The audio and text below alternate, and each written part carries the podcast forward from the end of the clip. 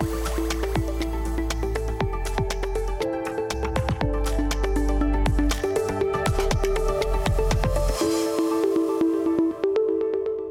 Olá, eu sou Luiz Gustavo Pacete, jornalista especializado em tecnologia e inovação.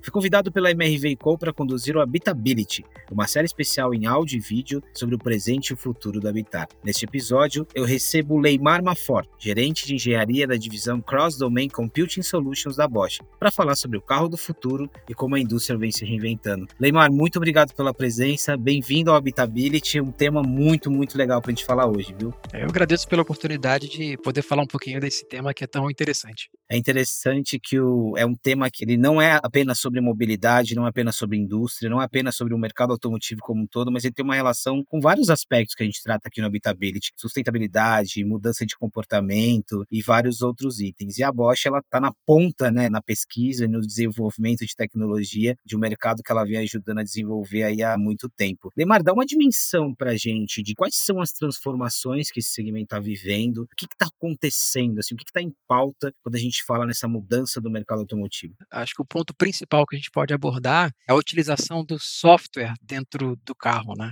Se a gente imaginar hoje um aparelho celular, né? O que mais importa de um aparelho celular é o aplicativo que você usa. Então, o aplicativo que você usa, ele acaba funcionando numa plataforma ou na outra, né? Então, no fim, a gente consegue imaginar que o aparelho celular ele é definido pelo software que ele carrega né, e às vezes menos pelo hardware.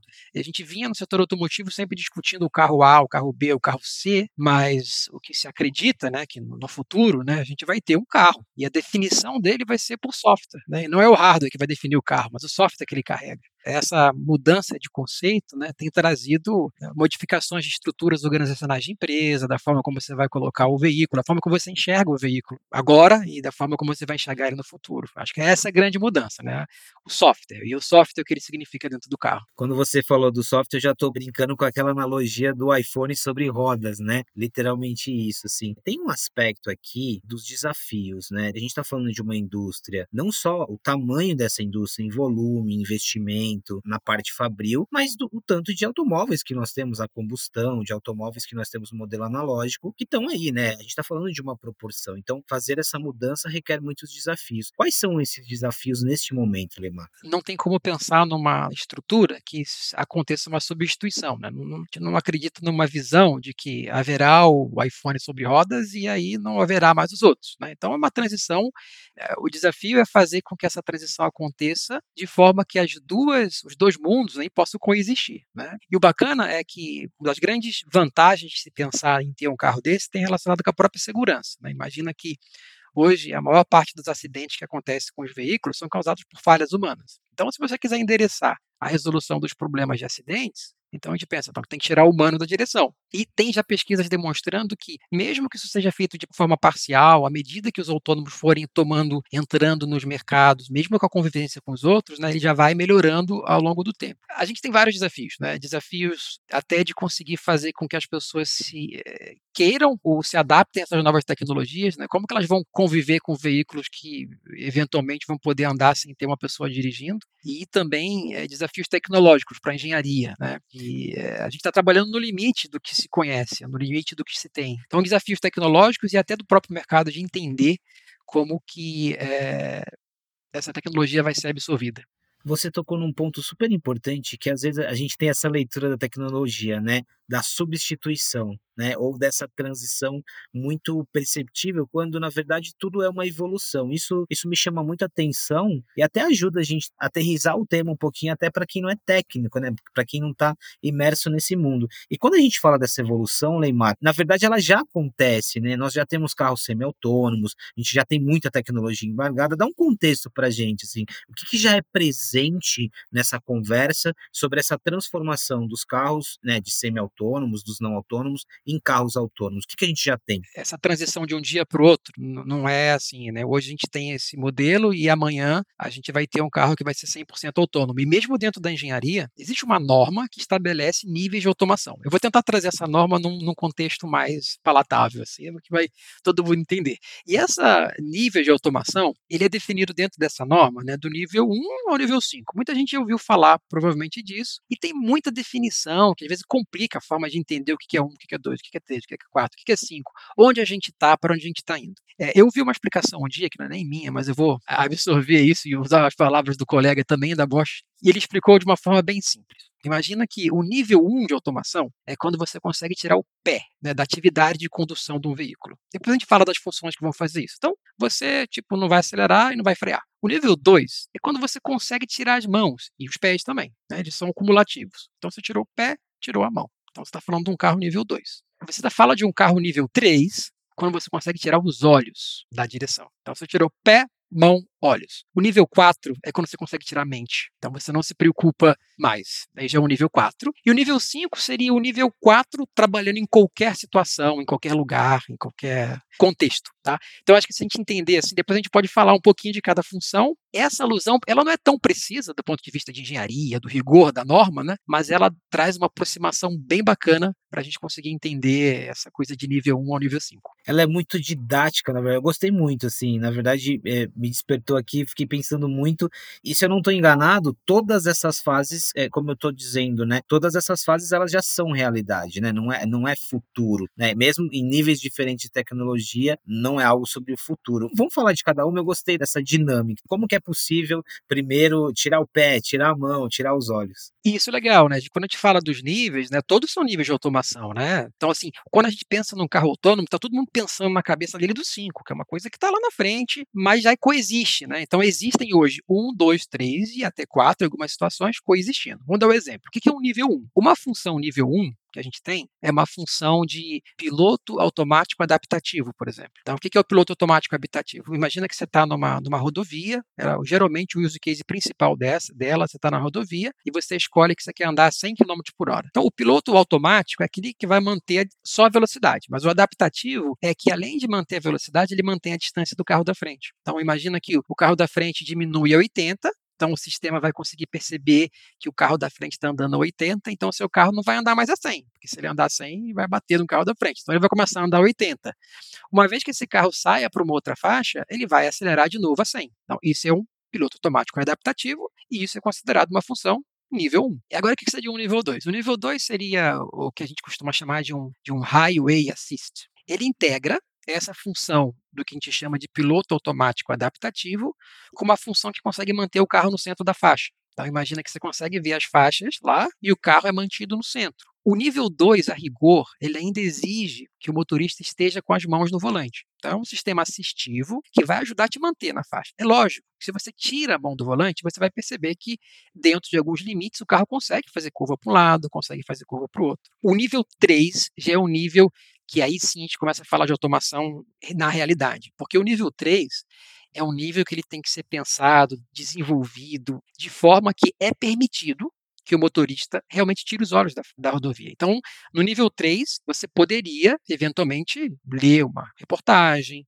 você poderia escrever um e-mail, você poderia ler um livro, porque o carro está fazendo a tarefa dele de direção sozinho. Ele é capaz de, de reagir. De, e se acontece algum problema, ele, ele, detecta, por exemplo, uma situação que algum sistema de direção, ou de freio, ou de um sensor não está funcionando, ele passa para o motorista a responsabilidade de contingenciar ou de tomar conta daquela situação emergencial, mas sem pressa, né? Então ele tem que conseguir, tipo assim, olha, eu preciso passar para você daqui a 15 segundos, você vai assumir. Isso é o nível 3. Então repara, o nível 3 é uma coisa muito bastante sofiscada. E você tem no mercado, o nível 3 não é uma coisa, você vai encontrar pouquíssimas, pouquíssimos exemplos, tá?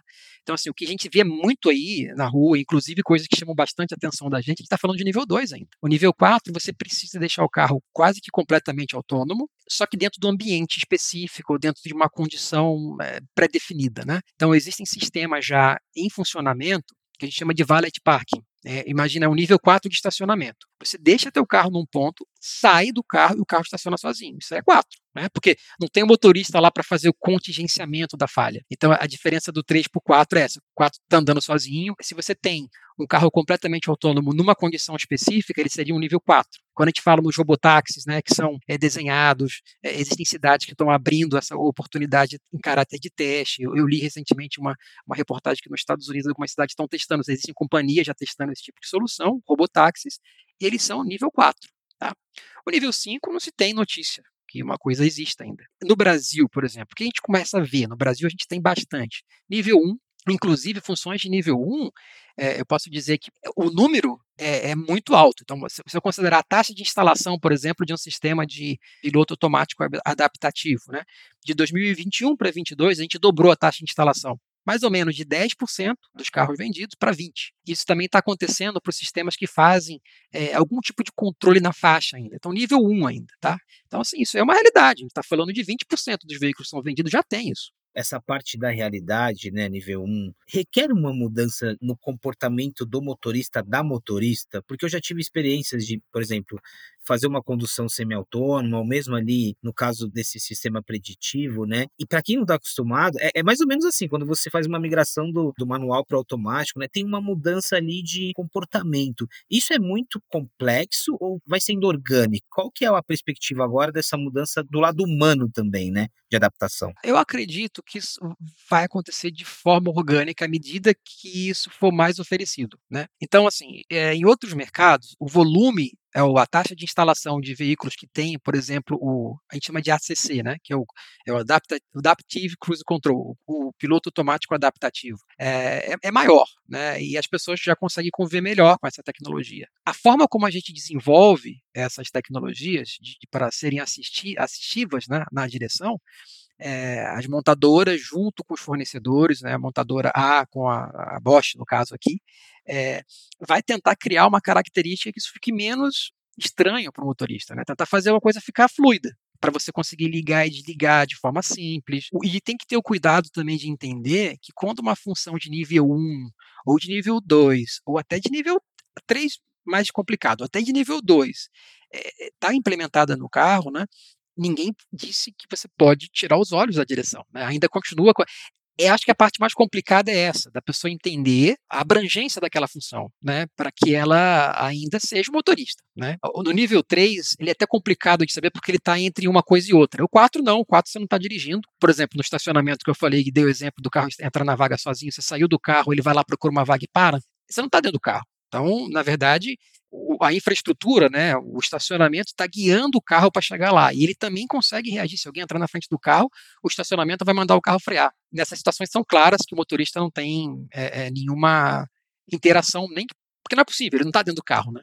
Agora, em nível 2, sim, eu acho que a, a parte mais complexa talvez seja essa, né, das pessoas entenderem até quando o sistema pode é, te ajudar e até quando você precisa fazer, né? Um sistema de assistência. Agora, imagina assim, vamos imaginar um sistema de frenagem autônoma. Né? A gente não está. Na frenagem autônoma é um sistema de segurança. Então a gente não diz ainda, não entra nesses níveis de automação. Ele é um L0, é um sistema de segurança, né? Que ele vai reagir na última situação para ajudar a minimizar o risco de um acidente ou até evitar o acidente. Né? É, se você tem um, sistema, um veículo que tem A e B, você ainda continua responsável por frear o carro. Eu acho que esse talvez seja o desafio, mas que a gente percebe que introduzindo, as pesquisas demonstram que isso só melhora a segurança apesar de às vezes a gente achar que a, complexidade que pode trazer na hora da operação possa trazer algum risco adicional. Isso não acontece. É, é interessante também, é, quando você falou do nível 4, né, de, do o exemplo do estacionamento,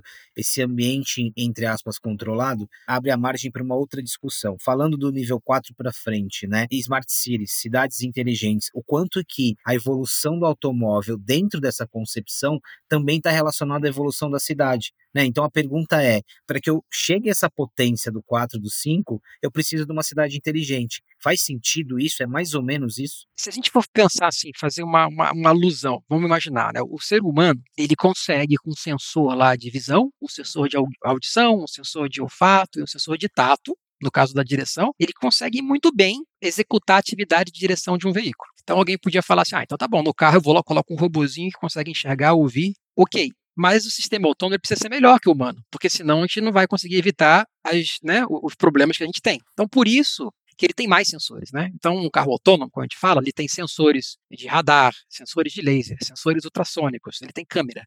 Então, até sensores acústicos, microfones, você usa isso tudo para poder o software ou o sistema conseguir interpretar a situação e reagir da melhor forma. Com certeza, né, você conseguiria atingir um certo nível de qualidade nessa automação. Mas vamos agora pensar nas cidades. É, se eu tenho a cidade enxergando por mim, eu consigo fazer um sistema muito melhor. Imagina que eu tenho uma câmera, isso é, é fato, tá? Eu não estou inventando. Eu tenho uma câmera da infraestrutura da cidade. E essa câmera está monitorando as pessoas que estão atravessando a rua. E eu tenho um veículo autônomo conectado, que o sistema de visão dele não consegue enxergar aquela pessoa, porque tem um prédio na frente. Mas a câmera lá do outro lado está vendo. Então, se você fizer um sistema que consiga juntar as informações das câmeras da infraestrutura com o carro, você vai um sistema muito mais seguro. Quando a gente fala dessa automação mais profunda, se a gente quiser atacar tudo aquilo que a gente consegue extrair disso, a gente tem que pensar num sistema integrado. Por isso que um veículo autônomo, ele sempre vai ser conectado. E qual a vantagem da conexão? É a capacidade que o veículo vai ter de trocar informações com outros veículos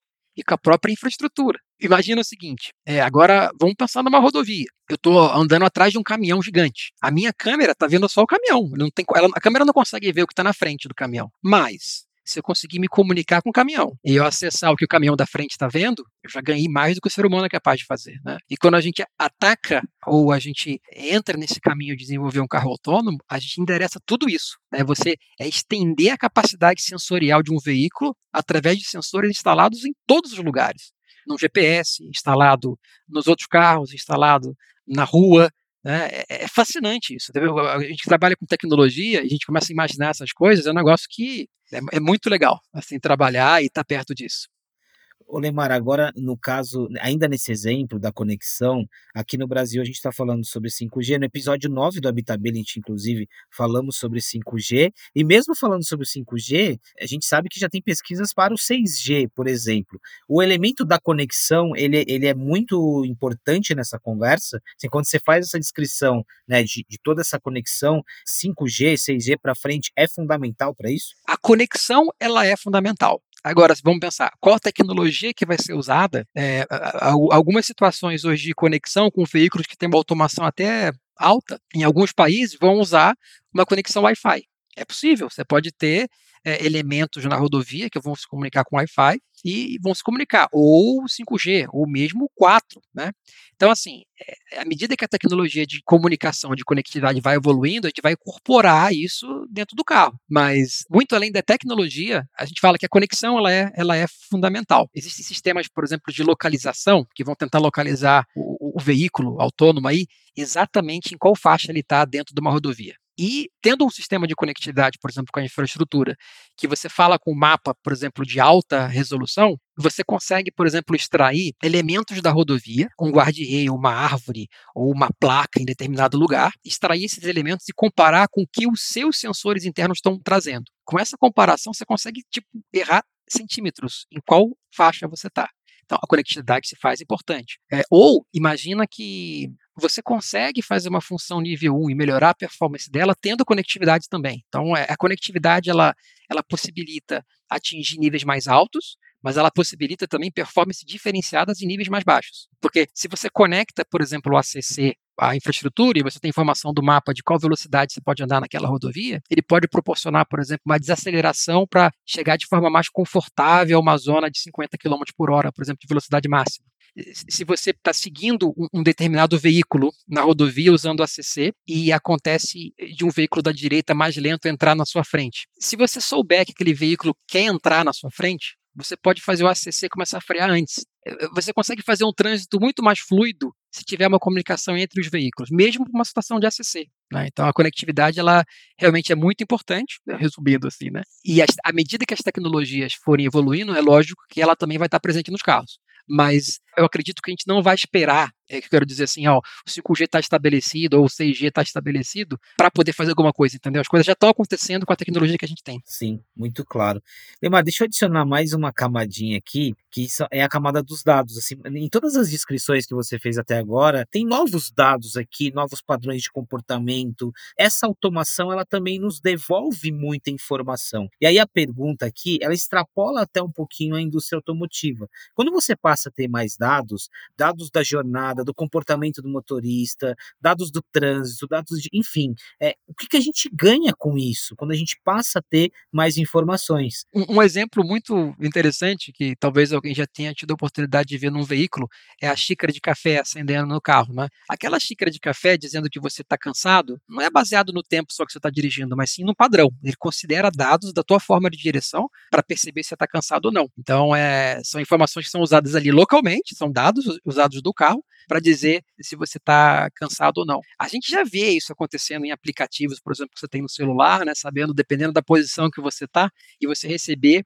serviços ligados a, ao teu teu posicionamento, né? Se você está na hora do, do, do, almoço e você está passando perto de um restaurante, a pessoa pode falar que você vai lá, ou se é, você tem um histórico no, no, Google History que você costuma comer em determinado lugar.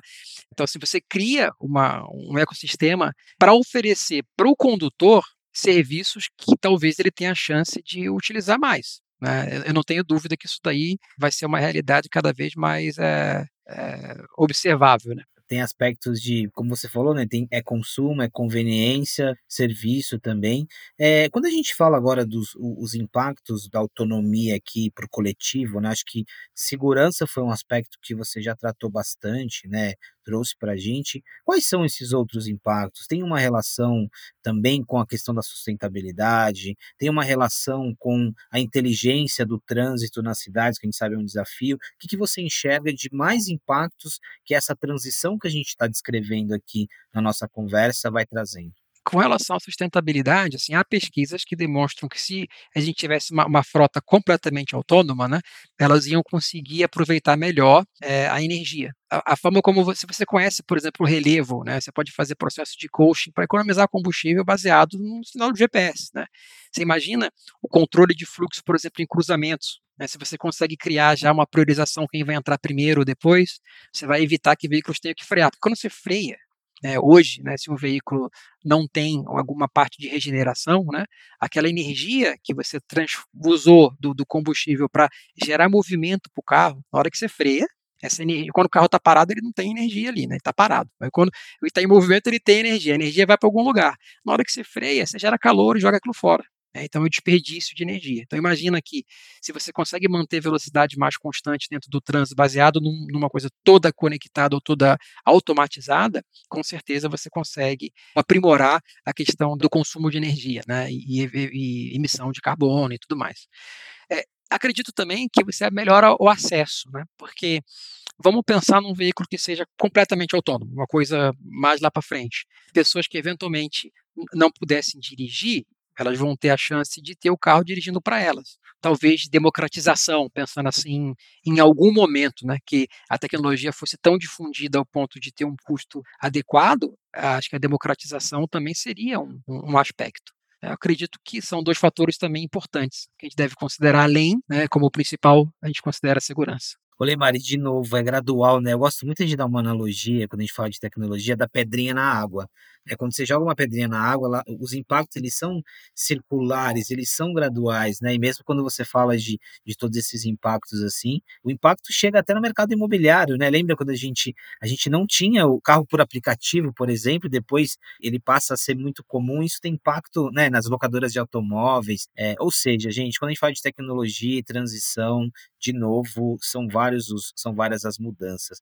Ô Leimar, eu não quero trabalhar no futurismo, mas tem um lado assim romântico, tem um lado de ficção dessa nossa conversa, mas eu vou tentar trazer algo mais objetivo. Mas, por exemplo, eu tive a oportunidade de estar em algumas feiras de automóveis, na própria Consumer Electronic Shows em Las Vegas, que é uma feira de, de vários tipos de, de produtos eletrônicos, e ali tinha alguns carros que todo ano eles demonstravam coisas do tipo, por exemplo, um carro que internamente consegue entender se você pode ou não estar tá passando frio, regula o ar-condicionado, se está calor ou está quente. Eu já vi protótipos tipos de carros que conseguiam mapear, por exemplo, até o seu comportamento, seu estado de espírito. Essa pessoa está mais feliz, está mais ativa. Tudo isso que eu vi ali, Neymar, do ponto de vista tecnologia engenharia. É possível de fato? Isso está acontecendo? Ou a gente ainda está muito no conceito ali? Essas e várias outras coisas também. Ah, existem. Eu, eu, eu, vou dar um exemplo até de uma coisa que a gente desenvolveu no Brasil, né? Um veículo para uma montadora brasileira. Eu falei desse sistema de cansaço. Eu falei que, que, que você monitora o nível de cansaço do motorista baseado em alguns sinais. Uma evolução desse sistema, que também já existe no mercado, é ao invés de você basear somente nos sinais, você instalar uma câmera interna que filma o motorista. E ele consegue analisar características do motorista, como é que está a boca dele, para onde ele está olhando, né?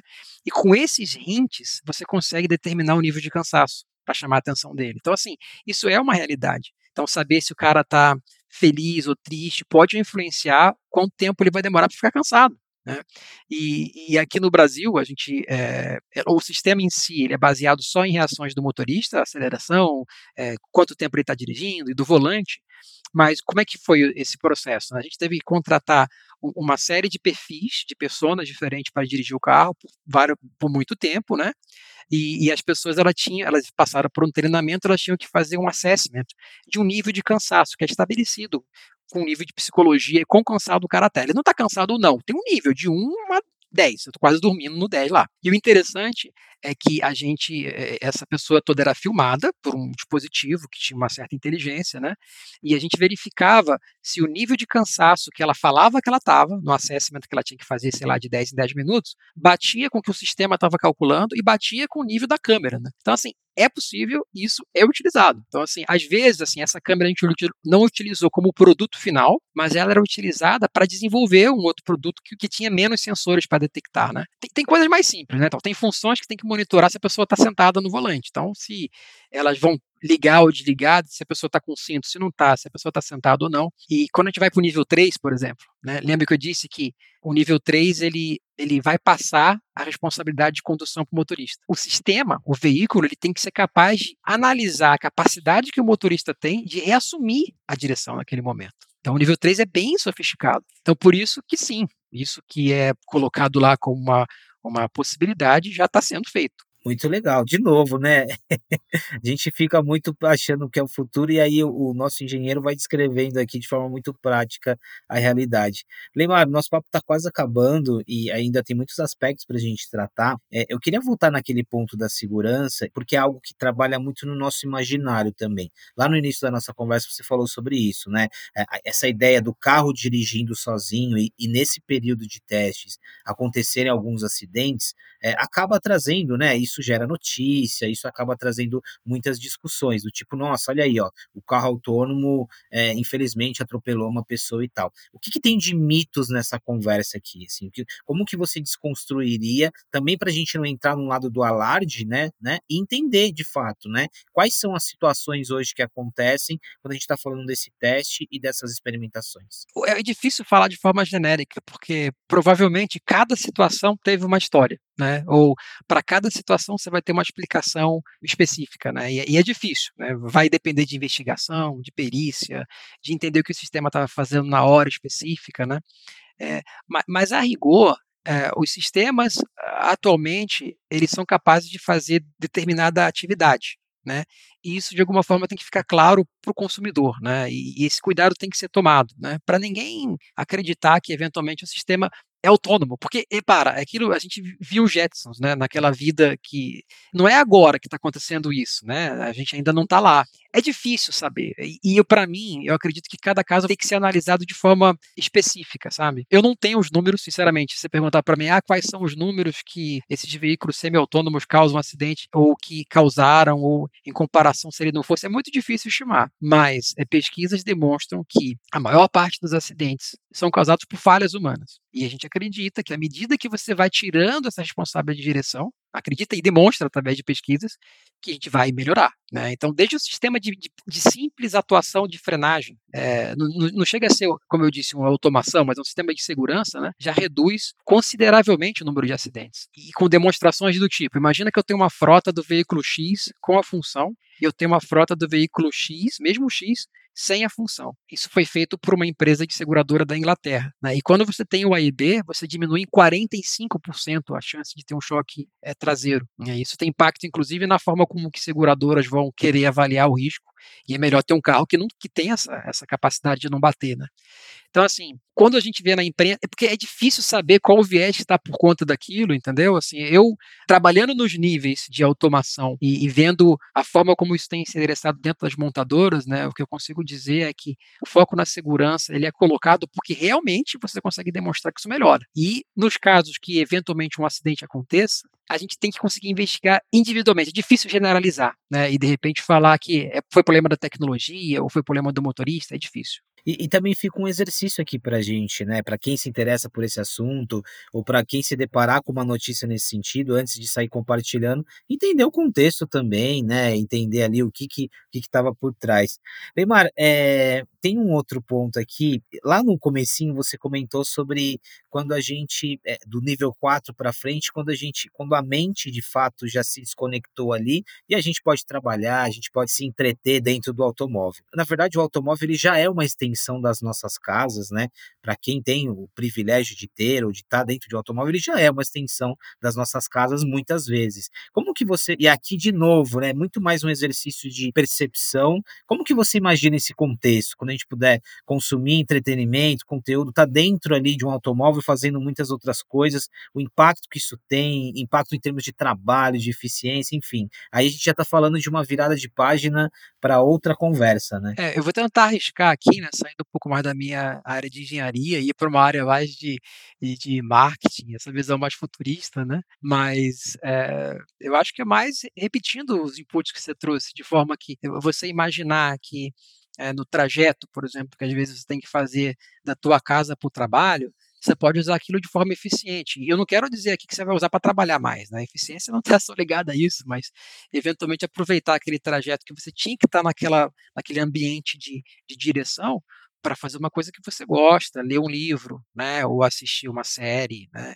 Então por isso que quando você fala que aquilo é uma extensão, é uma extensão da sua casa mesmo, né, você vai poder usar o o o carro vai estar cuidando do seu trajeto, e no trajeto você vai poder fazer outras atividades que não dirigir, porque o o que você quer fazer na verdade, no fim, é sair de um lugar e chegar no outro. E se você puder usar esse caminho de uma forma que seja mais útil pra você, isso é um uma grande benefício, né. E aí tem muito do contato que você tem com as montadoras, aí já é o contato que você tem com esse mundo. O automóvel, ele tem uma relação afetiva com muita gente ainda, e eu não digo que é de gerações antigas, porque hoje a galera do game, os streamers, tem muita gente que tem uma relação ainda com o automóvel muito interessante. Eh, todas essas mudanças que a gente tá falando, tira um pouco disso, né, a gente nem falou de mobilidade elétrica, por exemplo, mas, por exemplo, o ronco do motor, essa, entre aspas, essa "carcaça" que sempre, né, quando a gente transforma o automóvel num software, muda muito nesse sentido também. Eu não sei qual é o seu nível de relação aí com o automóvel, dos novos, dos antigos, mas muda muito, Lemar? Vai existir ainda, né, veículos que mantêm aquela característica pra poder cumprir isso, porque é uma questão de mercado. Imagina o seguinte, né, a gente imagina que existe uma tendência agora da de repente da maior parte das pessoas enxergar o veículo simplesmente como sendo um meio que vai me levar do ponto A para o ponto B. Pra essas pessoas, acredito que vá fazer sentido a gente ter um veículo autônomo, mas para as outras que querem dirigir, ok. E e isso também é uma coisa interessante, quando a gente imagina e a gente vê o nível 4, o nível 4 tá mais associado a uma empresa que tem um sistema de é um robotáxi, né, um táxi, eh, imagina assim. E quando a gente fala de um nível 3, o nível 3 é uma função que você pode desligar. Você tá fazendo um trajeto numa rodovia que pode às vezes ser monótono pra você e você não quer ali, você liga, aí ele faz, então é bem democrático, né, e quando você não quiser mais você desliga e vai ter o carro na mão de novo. Vai ter espaço pra esses 2 possibilidades, né, então um nível 4 é mais pensado nesse característica de ser um robotáxi, que vai vender pra você o serviço de locomoção. Então vai ser um táxi sem motorista. E e até o nível 3 é uma coisa que você vai ter o teu carro, que vai ter uma função interessante, que você vai poder ligar quando você queira, e ela vai poder ser desligada também. Nossa, são muitos assuntos, acho que foi uma masterclass aqui, eu queria super te agradecer. Acho que ficou muitos insights legais aqui. Primeiro, tecnologia é transição, né, tecnologia não é uma mudança da noite para o dia. Eu acho que os exemplos em relação aos níveis foram muito interessantes, muito didáticos, e esse essa última parte de que existem vários tipos de públicos, de perfis, e a indústria tem capacidade de oferecer tudo pra todos, né, isso é muito interessante também. Eh, muito legal, Limar, eu queria super agradecer, eh, eu acho que fica até um convite pra outros episódios, porque esse assunto ele não se esgota, tem muita coisa pra tratar. Muito obrigado, viu. Eu que agradeço. Obrigado pela oportunidade de falar uma coisa do do dia a dia aqui de tecnologia, de carro, é bem bacana ter essa oportunidade. Obrigado. Um tema super apaixonante e, como eu já disse, que tem uma relação direta com o nosso dia a dia. Pessoal, muito obrigado pela presença de vocês em mais um episódio do Habitability, você que já é um, um ouvinte frequente. Para você que chegou agora, temos uma série inteira sobre vários outros assuntos, cidades inteligentes, mobilidade, sustentabilidade, tem temas aqui para todos os impactos. E é isso. O podcast Habitability é um oferecimento da MRV Co, uma plataforma habitacional composta pela MRV e outras quatro marcas, Lugo, Sensia, Resia e Urba.